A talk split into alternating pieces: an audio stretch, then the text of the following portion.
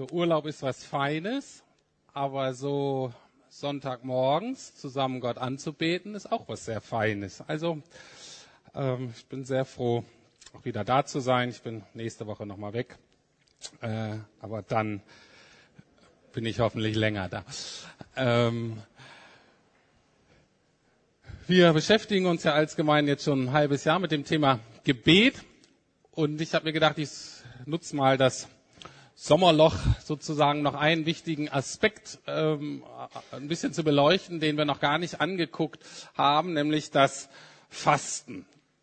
Die meisten Religionen regen ja zum Fasten an und machen das auch irgendwie alle so ein bisschen aus unterschiedlichen Motivationen. Also nur weil das äußerlich ähnlich ist, ähm, kann das innerlich ganz anders sein. Ähm, zum Beispiel jetzt die Moslems haben ja gerade ihren Fastenmonat Ramadan ähm, ich glaube, es ist abgeschlossen. Und ähm, genau, da ist das ja ganz präsent. Ähm, Im Judentum ist das Fasten auch völlig selbstverständlich. Und ähm, Jesus war ja Jude und auch die allerersten Christen waren auch erstmal alles Juden. Und die haben auch wie selbstverständlich gefastet. Jesus selber auch. In meiner Beobachtung, ähm, wir heutzutage fasten nicht so viel. Also so in der Lukasgemeinde, da ist Fasten jetzt nicht so äh, ganz vorne auf der geistlichen Hitliste. Ähm, auch sonst, wenn man so sich umguckt, gerade so in Berlin, Fasten, ähm, zumindest in unseren Kreisen oder so Gemeinden, die so ähnlich ticken wie wir und mit denen wir so gemeinsam unterwegs sind, da ist Fasten nicht ganz so in. Und dafür gibt es wahrscheinlich auch einige verständliche Gründe. Wir betonen immer sehr stark, dass der Glaube entscheidend ist und nicht unsere Werke. Und wir haben immer so Skepsis, wenn wir Dinge tun, weil wir dann denken, wir wollen uns was bei Gott verdienen. Und weil das irgendwie schwierig ist, auseinanderzuhalten, lassen wir es am besten ganz bleiben. Ähm, und das ist nicht immer der richtige Schluss. Wir haben so eine Skepsis, verständlich, so religiösen Übungen und Disziplin gegenüber. Das riecht, äh, riecht immer so ein bisschen nach Heuchelei, nach so äußerlicher Oberflächlichkeit. Und das wollen wir eigentlich nicht. Wir wollen ja authentisch sein, wir wollen ja beziehungsorientiert sein. Und da wollen wir nicht solche Übungen machen. Das ist irgendwie out und von gestern und so ein bisschen, irgendwie so ein bisschen religiös spießig auch fast irgendwie gibt es bestimmt noch mehr Gründe, weshalb wir nicht fasten. Einer ist wahrscheinlich auch der, dass wir ziemliche Weicheier sind, wenn es um unsere Bedürfnisse geht. Unser ganzes Leben, unsere ganze Gesellschaft ist eigentlich darauf ausgerichtet, dass es uns gut geht, dass unsere Bedürfnisse erfüllt werden. Und wenn dann jemand kommt und das mal so richtig einschneidet, äh, dann sagen wir nicht, ja super, ist eine gute Idee, sondern alles in uns sagen wir, das kann doch gar nicht sein und äh, das rebelliert erstmal. Also, Fasten ist nicht ganz so in, aber ich denke, wir sollten das tun. Und wir sollten das auch mehr tun. Ich glaube, das würde für uns persönlich und für uns als Gemeinde richtig gut sein, wenn wir ganz selbstverständlich einmal im Jahr für mehrere Tage und immer mal wieder zwischendurch, zum Beispiel für einen Tag, fasten würden. Und ich möchte euch heute Morgen erklären, warum ich das denke. Der erste Hinweis darauf gibt das Wort Fasten. Das habe ich nachgeguckt, was das so für eine Bedeutung hatte, ursprünglich im Deutschen. Und da ist ganz interessant, dass man diese ursprüngliche Bedeutung noch im Englischen findet. Ihr kennt ja das Wort Fasten vielleicht, wenn ihr im Flugzeug fliegt oder im Leihauto oder so, dann steht dann oft so ein, ähm, so ein Aufkleber dran, da steht Fasten your seatbelt. Und das ist in der Tat seit dem 8., 9. Jahrhundert schon entwickelt sich auch im Englischen und anderen Sprachen dieses Wort Fasten und Fasten wirklich um die gleiche ähm, Wurzel, um den gleichen Stamm. Weil es geht nämlich darum, fest zu werden. Also Fasten, das sieht man, heißt ja, schnall dich an, damit du fest sitzt. Und genauso darum geht es auch beim Fasten. Fasten soll uns eigentlich helfen, fest zu werden, fester gegründet zu sein. Und das ist so äh, eigentlich der Sinn dieses Wortes. Und ich möchte jetzt einen Text lesen, wo Jesus kurz über das Fasten spricht. Ähm, und der steht genau hinter diesem Text, den ich lange ausgelegt habe, der sehr bekannt ist, das Vater Unser. Ähm, also nachdem Jesus über das Gebet gelehrt hat, lehrt er dann übers Fasten. Äh, und es ist ganz interessant, wenn man das so sich anguckt, die Bibel, auch das Neue Testament, das Fasten ist nirgends ein Gebot. Das heißt, wir müssen wirklich nicht fasten. Ähm, und dennoch scheint Jesus es selbstverständlich vorauszusetzen, wenn man in der Kirchengeschichte guckt, alle Leute, die irgendwie was bewegt haben, die man irgendwie kennt, die haben auch irgendwie wie selbstverständlich immer mal wieder gefastet. Dann habe ich gesagt, na dann ähm, will ich auch was bewegen, dann kann man ruhig auch mal fasten. Ähm, und Jesus sagt Folgendes übers Fasten. Erstmal was Kritisches eigentlich. Er sagt, wenn ihr fastet, setzt keine Leidensmiene auf wie die Heuchler. Wisst ihr, was ein Heuchler ist? Ich gebe euch mal ein gutes Beispiel für einen Heuchler. Ähm, stellt euch vor, ähm, ihr habt gerade Stress äh, bei der Arbeit äh, und es gibt total viel zu tun und es müssen Überstunden gemacht werden. Und du bist vielleicht Besitzer des Unternehmens oder was weiß ich, leitender Angestellter und jemand kommt zu dir und sagt, hey, mir ist total wichtig hier mit dem Unternehmen äh, und ich weiß, wir haben hier gerade viel zu tun und ich will das voranbringen und ähm, ich bin bereit, jede Woche zwei äh, Überstunden zu machen. Das mache ich gerne für dich, mache ich gerne fürs Unternehmen. Und man denkt, toll, und dann merkt man aber, dass der in seiner regulären Zeit, zum Beispiel von 9 bis 13 Uhr, immer Karten spielt und im Internet surft. Das ist ein Heuchler. Das ist ein echter Heuchler. Und genau das gibt es natürlich auch im religiösen Bereich auf uns immer wieder. Das Kerngeschäft, das worum es eigentlich geht, das interessiert uns eigentlich nicht. Innerlich haben wir eigentlich schon gekündigt beim Chef, bei Gott. Aber da, wo es darum geht, sich ein bisschen vorzutun, da heben wir die Hände. Also, das ist ein Heuchler. Und ähm, die werden in der Bibel nicht gefeiert. Wenn ihr fastet, setzt keine Leidensmiene auf wie die Heuchler. Sie vernachlässigen ihr Aussehen, damit die Leute ihnen ansehen, dass sie fasten. Ich sage euch, sie haben ihren Lohn damit schon erhalten. Wenn du fastest, pflege dein Haar und wasche dir das Gesicht, wie sonst auch, damit die Leute dir nicht ansehen, dass du fastest. Nur dein Vater, der auch im Verborgenen gegenwärtig ist, soll es wissen. Dann wird dein Vater, der ins Verborgene sieht, dich belohnen. Okay, steht im Neuen Testament, Matthäus Kapitel 6, Vers 16 bis 18. Und darum soll es am Anfang ähm, kurz gehen. Ich möchte ein paar Sätze zu so körperlich-seelischen Aspekten vom Fasten äh, sagen. Ähm, dann ähm, eben anhand dieser Stelle erklären, worum es erstmal nicht geht beim Fasten und dann den meisten Teil aber darauf verwenden, worum es denn eigentlich geht und warum ähm, das eine gute Idee ist, zu fasten. Also erstmal ein paar körperlich-seelische Aspekte zum Fasten. Fasten hat ja mit Verzicht zu tun. Ne? Und erstmal natürlich mit Verzicht, klar, auf Essen. Darum geht es. Man kann ganz auf Essen verzichten. Ähm, es gibt viele, die im Alltag ähm, so eine Art Halbfasten machen. Das zieht sich auch durch die Kirchengeschichte durch. Also bewusst auf ein oder zwei Mahlzeiten am Tag einfach äh, verzichten, damit man immer so ein bisschen hungrig ist. Ähm, es gibt auch völliges Fasten, also auch nicht mal trinken äh, und so. Aber das wird in der Bibel eigentlich, äh, eigentlich nicht wirklich erwähnt. Und vor allen Dingen, das wisst ihr, das dürft ihr nicht zu lange machen, weil sonst ähm, habt ihr das Ziel des Ganzen ziemlich schnell erreicht, denn dann seid ihr tot und dann seid ihr schon da. Äh, das ist aber nicht der Sinn des Fastens eigentlich. Okay? Zweite, was auch heutzutage eine wirklich gute Idee ist, das erwähnen die Alten nicht so, aber das ist heutzutage wichtig. Wenn man fastet, sollte man auch versuchen, Medien zu fasten. Äh, Filme, Serien. Ich bin vor kurzem in meiner zweiten Serie im Leben abgesoffen und gemerkt, meine, die haben ja echt einen großes Suchtpotenzial. Also von daher passt auf, wann ihr anfangt damit, passt auf, womit ihr anfangt, überlegt euch das gut.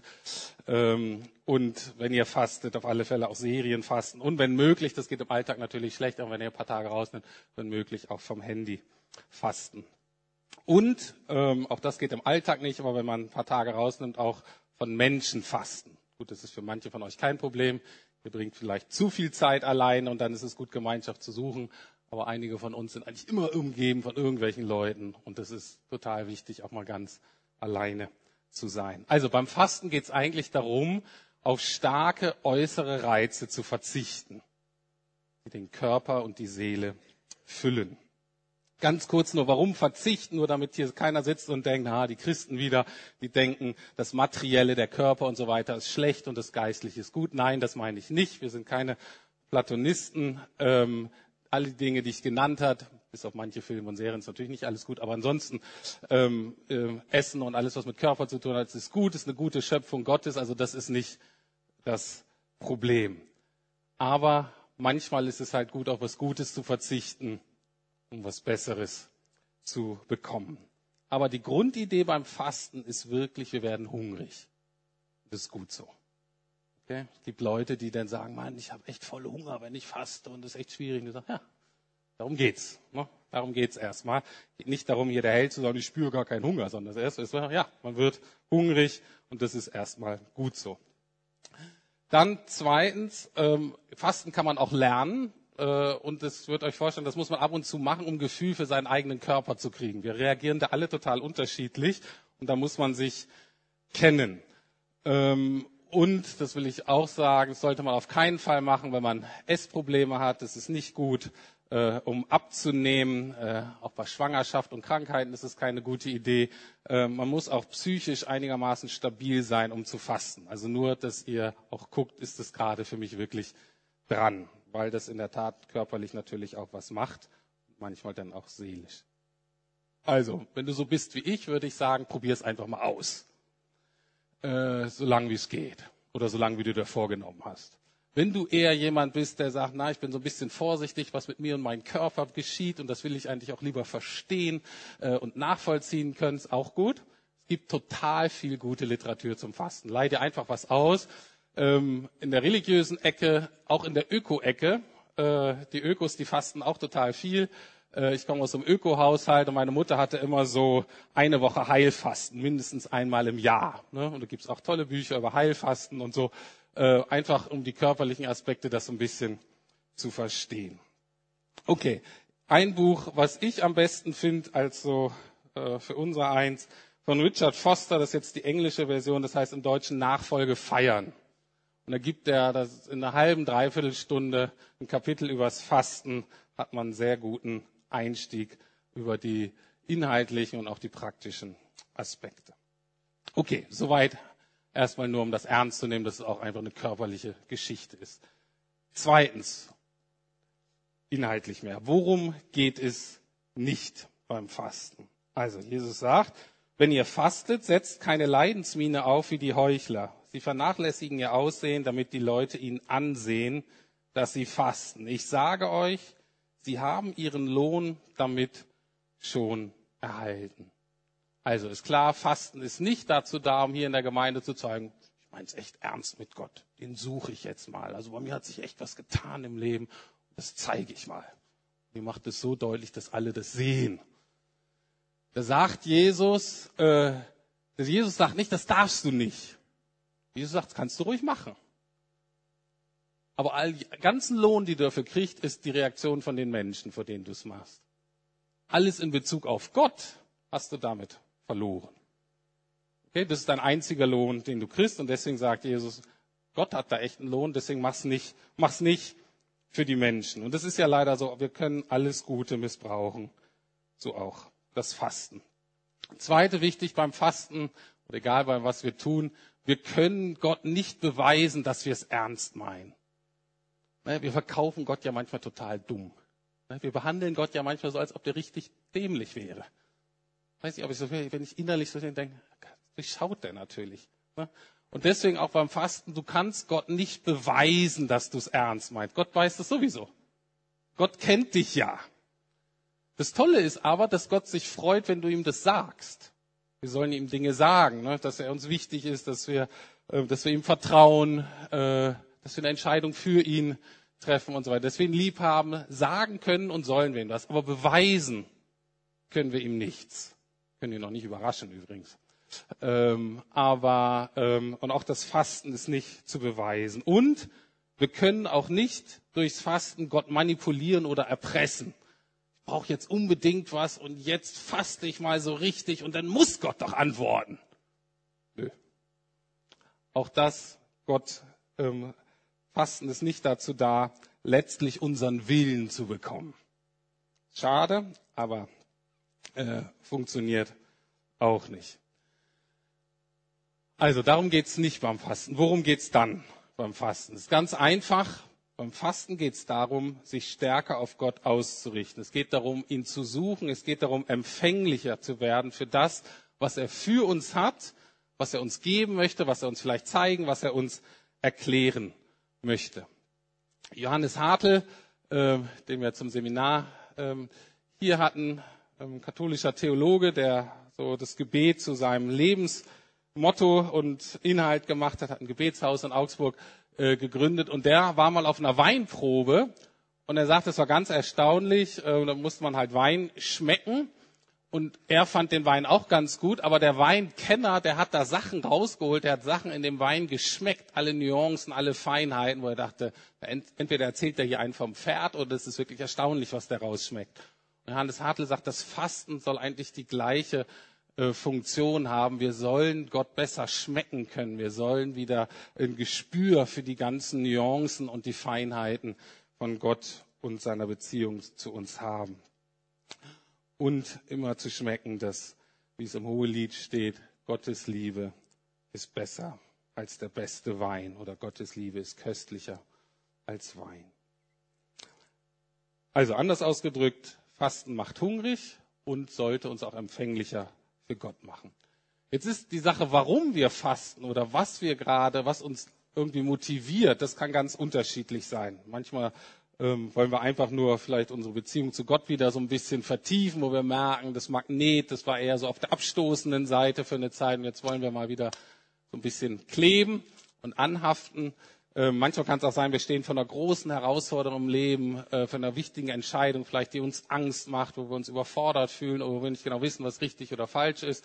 Und man sagt, Mensch, ich, ich suche Gott. Ähm, alle möglichen Motivationen gibt's da. Ähm, in 2. Chronik 20, Vers 12 spricht ähm, ein König, der angegriffen wird ähm, und Angst hat, da von der gegnerischen Armee überrollt zu werden. Und er ruft ein Fasten für das ganze Volk aus. Gab es übrigens auch in Europa, gab immer mal wieder Könige, wo nach Christi waren, die zum Beispiel so ein Fasten ausgerufen haben. Und, und der sagt Folgendes, und das fasst für mich dieses Fasten sehr schön zusammen. Ähm, er sagt, wir wissen nicht, was wir tun sollen, aber unsere Augen sind ganz auf dich gerichtet. Wir wissen nicht, was wir tun sollen, aber unsere Augen sind ganz auf dich gerichtet. Und das zum Beispiel ist der Unterschied von einer Fastenzeit oder vielleicht auch allgemeiner Auszeit mit Gott und zum Beispiel Urlaub. Urlaub ist ja auch eine Zeit, die man so rausnimmt, aber das machen wir in der Regel so, dass wir uns überlegen, was wir gerne machen, zum Beispiel wandern oder schwimmen. Und wir nehmen uns unsere Lektüre mit und sagen, das machen wir und da wissen wir, dass wir uns entspannen und das tut uns gut. Und das ist doch völlig in Ordnung. Das gönne ich jedem äh, mindestens einmal im, im Jahr. Man weiß, man kommt zur Ruhe, man entspannt sich. Aber wichtig ist beim Urlaub ist in der Regel so, dass wir den Plan und dass wir die Kontrolle behalten.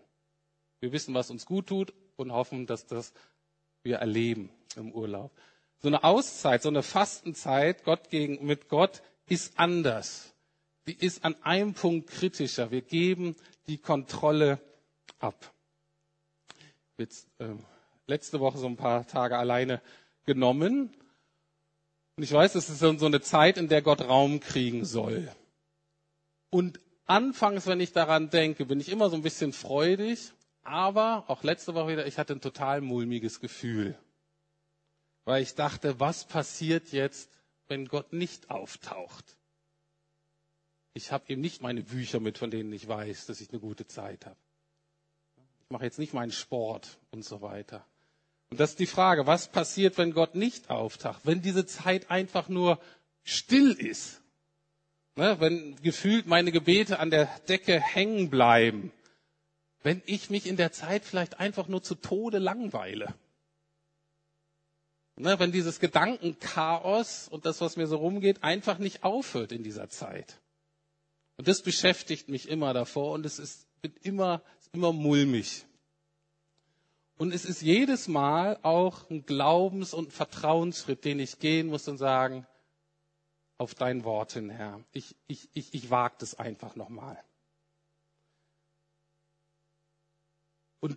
Diese Unsicherheit, die, ich meine, manche von euch habt das vielleicht nicht so, aber wenn ihr das habt, dann lasst euch da nicht verunsichern.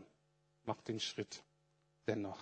Ich bin davon überzeugt, dass wir raustreten müssen aus dieser Hektik unseres oft überfüllten oder auch zugemüllten Lebens. Johannes Hartl gibt ein anderes schönes Beispiel. Äh, zum Beispiel, wenn man in der Stadt äh, aus seinem beleuchteten Haus raustritt und drin ist alles beleuchtet, dann sieht man die Sterne ja nicht oder nicht gut. Und Johannes Hartl sagt, beim Fasten geht es eigentlich darum, unsere kleinen Lichter auszumachen, damit wir das große Licht sehen können. Dann müssen wir unsere menschlichen Lichter ausmachen, damit wir überhaupt erstmal wieder die Sterne leuchten sehen können. Und da gibt es oft eine schwierige Übergangszeit, nämlich die Zeit, wo sich das Auge an die Dunkelheit gewöhnen muss. Man kann da nicht sofort umstellen. Das heißt, das Auge muss sich erstmal an die Dunkelheit gewöhnen. Und das ist auch was, was man, wenn man fastet, immer wieder auch erlebt. Und zwar schwierige Zeiten, gefühlt finstere Zeiten, weil dann beim Fasten Dinge an die Oberfläche kommen, die wir sonst eben nicht so wahrnehmen, von denen wir uns ablenken oder die sonst im Alltag einfach keinen Raum haben. Und die kommen dann eben hoch. Und auch das darf uns nicht überraschen oder einschüchtern, denken, oh, bin ich für ein ungeistlicher Typ, mit mir klappt das eh nicht und so habe ich mir schon gedacht, dann höre ich auf. Nee, nee. Deine geistlichen Augen, deine Seele, dein Geist muss sich erstmal auch an die Finsternis gewöhnen, um dann das Licht wieder zu sehen. Das heißt, in diesen Zeiten, entweder am Anfang oder zwischendrin, immer mal wieder sind wir konfrontiert zum Beispiel mit Ängsten, die wir sonst gar nicht so merken, oder mit Ungeduld.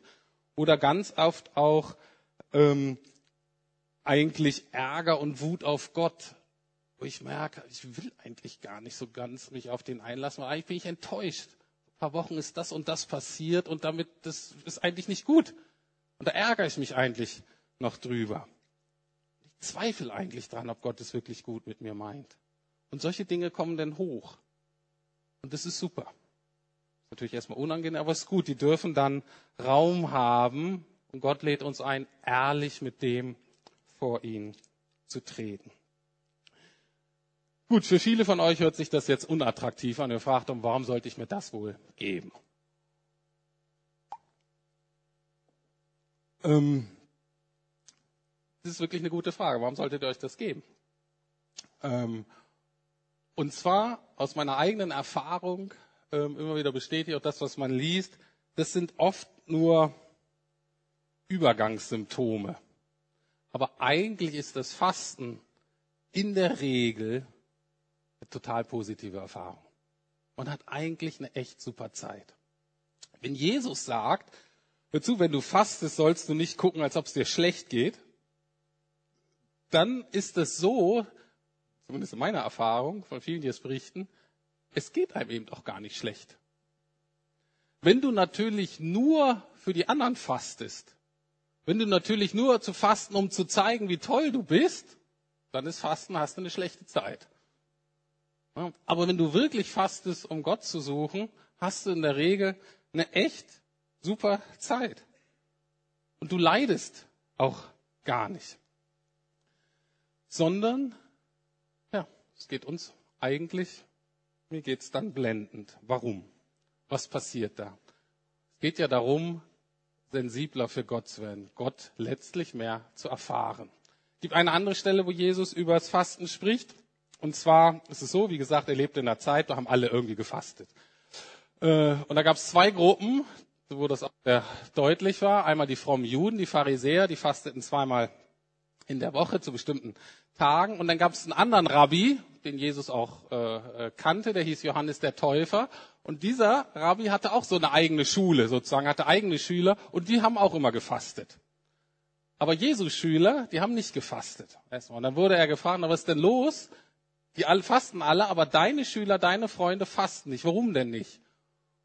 Und Jesus Antwort zeigt, führt uns dahin, wo es beim Fasten drum geht, nämlich er sagt, naja, er sagt, der Bräutigam ist, ist da, was er meint. Ich bin gerade gegenwärtig, ich bin gerade bei denen und es ist eine Zeit des Freihands und der Freude, dann müssen die nicht fasten.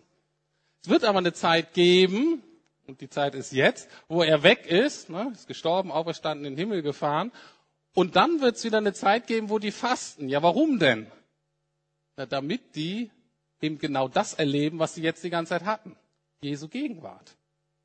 Darum geht es. Jesu Gegenwart, Gottes Gegenwart stärker ähm, zu erfahren. Und wenn wir das erleben, wenn wir es wieder ganz persönlich erfahren, dann ist das begeisternd. Dann geht es uns wirklich gut. So, und jetzt gucken wir uns mal an, wie das Gute aussieht. Und ich lese jetzt den letzten Vers vor, darum geht es jetzt. Also, du sollst dich eben waschen und so weiter, sollst ganz normal aussehen, damit die Leute dir nicht ansehen, dass du fastest. Nur dein Vater, der auch im Verborgenen gegenwärtig ist, soll es wissen. Und dann ist entscheidend, dann wird dein Vater, der ins Verborgene sieht, dich belohnen. Eine englische Übersetzung sagt, wird dein Leben bereichern. Okay, wie schafft Gott es, wenn wir fasten, dass er uns belohnt, dass er uns unser Leben bereichert? Wie sieht es aus? Jesus hat einmal gesagt, wir leben nicht vom Brot allein, auch als er gefastet hat, wir leben nicht vom Brot allein, sondern von jedem Wort, was aus Gott im Munde kommt. Darum geht es. Jetzt aber die Frage, wie sieht dieses Wort aus? Was genau will er uns geben? Was sollen wir erfahren? Womit will er unser Leben bereichern? Und es ist relativ einfach zu verstehen, weil wir können ja uns angucken, was gibt das Essen uns eigentlich? Essen, und das ist auch völlig in Ordnung, Essen gibt uns ja viel mehr als jetzt nur Nährstoffe zuführen. Sondern Essen gibt uns sehr, sehr viele Erfahrungen. Zum Beispiel, Essen gibt uns Trost. Ne, nach einem harten Tag oder nach Stress, dann essen wir, dann trösten wir uns so ein bisschen. Essen gibt uns Entspannung. Essen gibt uns Kraft und Essen gibt uns Belohnung. Was? Und genau das, ganz einfach, genau das will Gott uns geben. Also, das habe ich jetzt auch wieder erlebt in meiner Fastenzeit, das ist ganz real und ganz praktisch. Der erste ist, ähm, ohne Essen, man wird hungrig, man wird ein bisschen unruhig. Und was man dann stärker braucht, ist Trost. Wenn du so bist wie ich, wahrscheinlich viele Männer, aber wahrscheinlich auch einige Frauen, gehst du eigentlich so durch dein beschäftigtes Leben und denkst, Trost ist ganz nett, aber Trost brauche ich nicht. Was brauche ich denn Trost? Geht's doch gut? Ist doch alles in Ordnung? Hab doch mein Leben im Griff. Wozu brauche ich denn Trost? Bin doch kein Kind mehr. Und wenn ich dann ruhig werde, auch so ein bisschen bedürftiger dann, hungrig, merke ich, ja, ich arme Wurst, ich brauche Trost dann merke ich auf einmal, ja, da sind Dinge passiert, die haben mich verletzt. Ich bin vernachlässigt worden, bin nicht richtig behandelt worden. Das ist was, was, was, was wirklich weh tut. Und ich brauche echt Trost. Und dann zu merken, dass, und das ist ja eine zentrale Aufgabe des Heiligen Geistes, der der Tröster heißt, ist, der tröstet. Tröstet wirklich. Ich werde demnächst noch über Trost reden, weil es, glaube ich, ganz zentrale Erfahrung ist, die Gott möchte, die wir machen. Und das Leben ist echt bitter, wenn wir nicht wissen, wie das ist, getröstet zu werden. Aber das ist wirklich was, was Gott schenken möchte. Wenn es das Essen nicht tut, vielleicht auch andere Menschen dann nicht, dann tröstet Gott. Essen bringt Entspannung. Ne? Und auch dann zu merken, ja, Gott nennt es nicht unbedingt Entspannung. In der Bibel spricht er von Friede, wird da gesprochen. Dann zu erfahren, dass Gott es wirklich schafft, dich wirklich, ein gestilltes Kind, in Frieden zu führen, wirklich zur Ruhe zu kommen. Eine tolle Erfahrung, kriegt man im Alltag gar nicht so richtig. Zweitens, was ich immer beeindruckend finde, ist, Essen gibt ja Kraft. Und Gott möchte meine Kraft sein. Und das merke ich in diesen Fastenzeiten immer sehr, sehr stark. Also körperlich bin ich auch relativ fit, aber also man ist nicht ganz so fit körperlich. Ich habe mich einfach so am zweiten Tag, glaube ich, aufs Rad gesetzt, wollte einfach so die Berge hochdüsen und habe dann gesagt, was ist denn mit dir los, Rüdiger? Ah ja, du fastest ja. Ähm, und die Beine waren echt schlapp und so. Also das war nicht so eine gute Idee. Aber ansonsten merke ich, und so auch Kraft beim Fasten, ich bin mental und geistlich werde ich immer kräftiger, werde ich immer stärker, werde ich immer widerstandsfähiger, werde ich immer wacher und werde immer kräftiger. Und äh, der vierte Aspekt, und ich könnte noch mehrere nennen, äh, was Gott uns dann geben möchte, ist die Belohnung Genuss. Essen hat ja auch Genuss. Das ist ja auch in Ordnung. Und die Bibel fordert uns wirklich auf, Gott zu genießen. Ist ja auch so ein bisschen schwierig und wie macht man das so?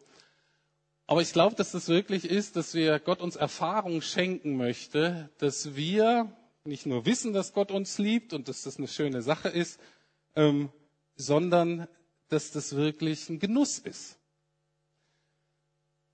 Und ich möchte euch von einer Erfahrung erzählen, letzte Woche, wo ich das so erlebt habe und schon sagen muss, das ist nicht zur Nachahmung empfohlen.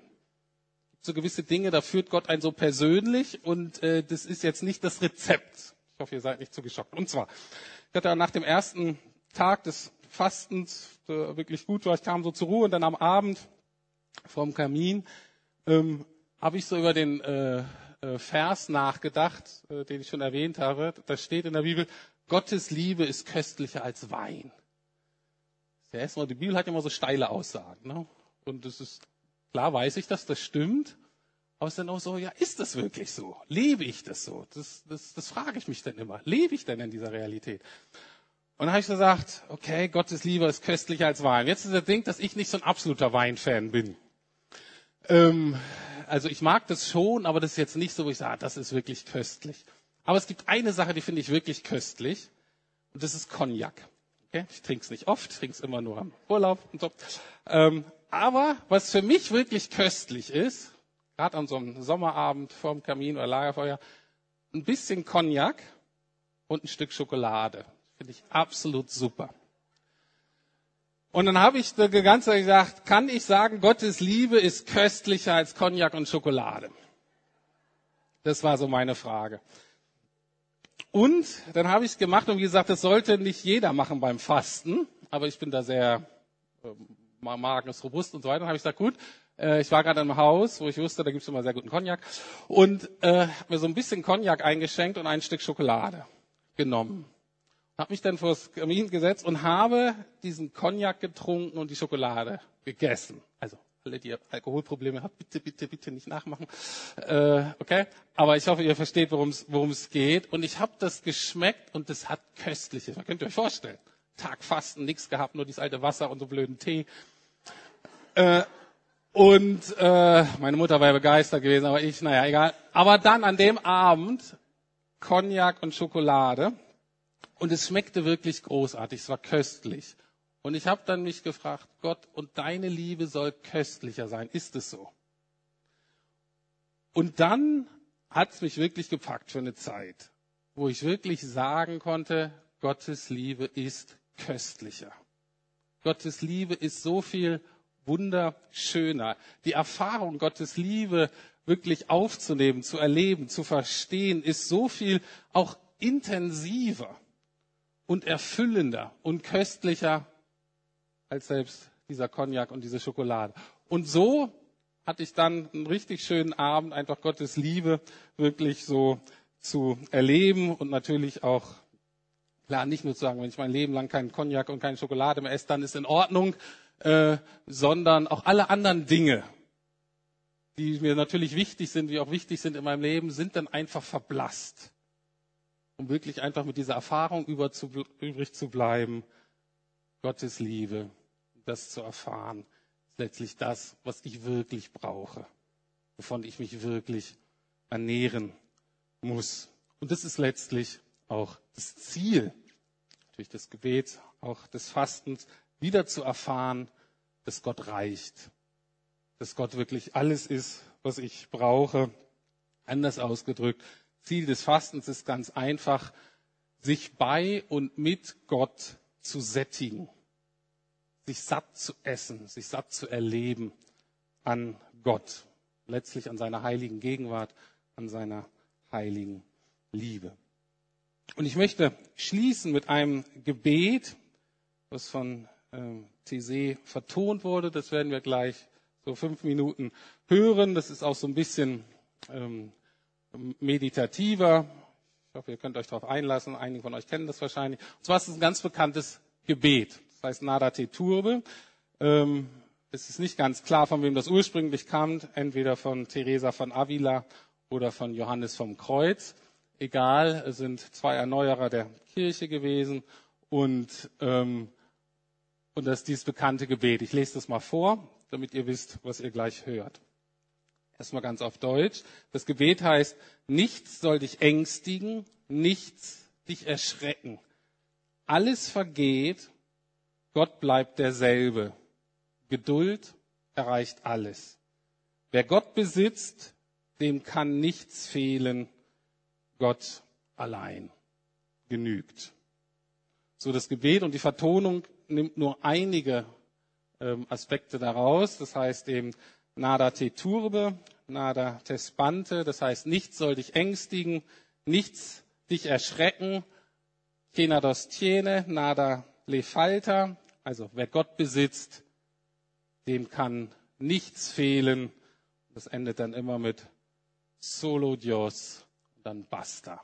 Sehr eindrücklich. Gott allein genügt. Okay.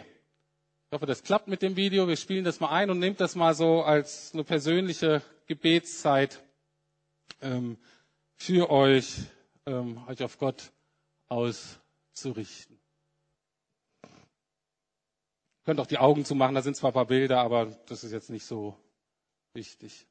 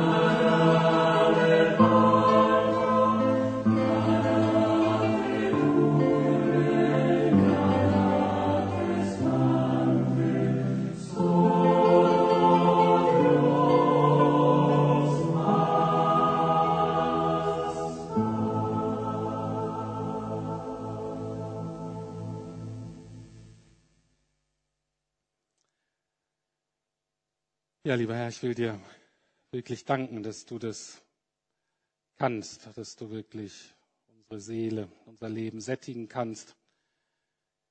Ich danke dir auch, dass du dich nicht von uns reinlegen lässt, dass du ähm, einfach uns durchschaust.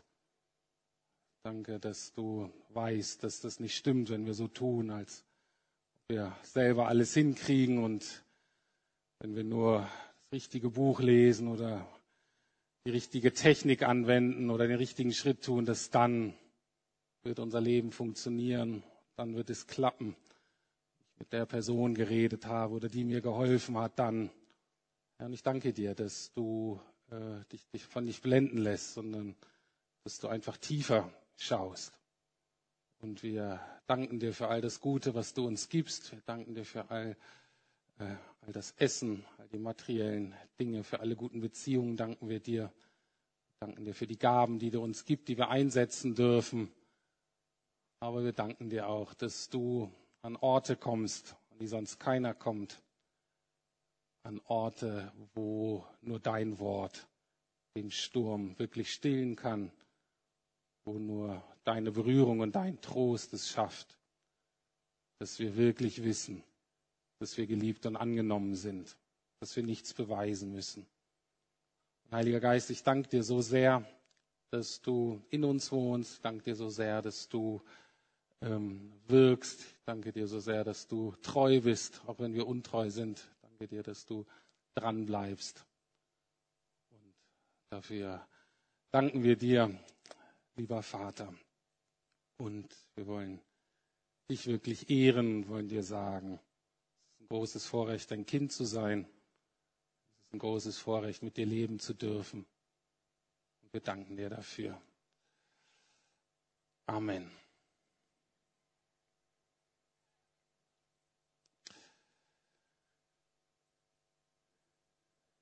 So, ich hoffe, ihr könnt das so mitnehmen und vielleicht auch dann zu Hause wieder so ein bisschen auspacken, weiter bedenken, weiter bebeten.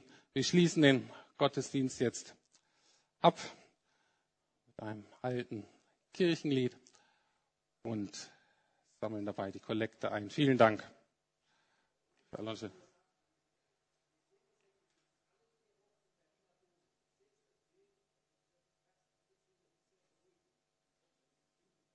Alles klar, danke. Also einmal im Monat im Dom, TC-Gesänge.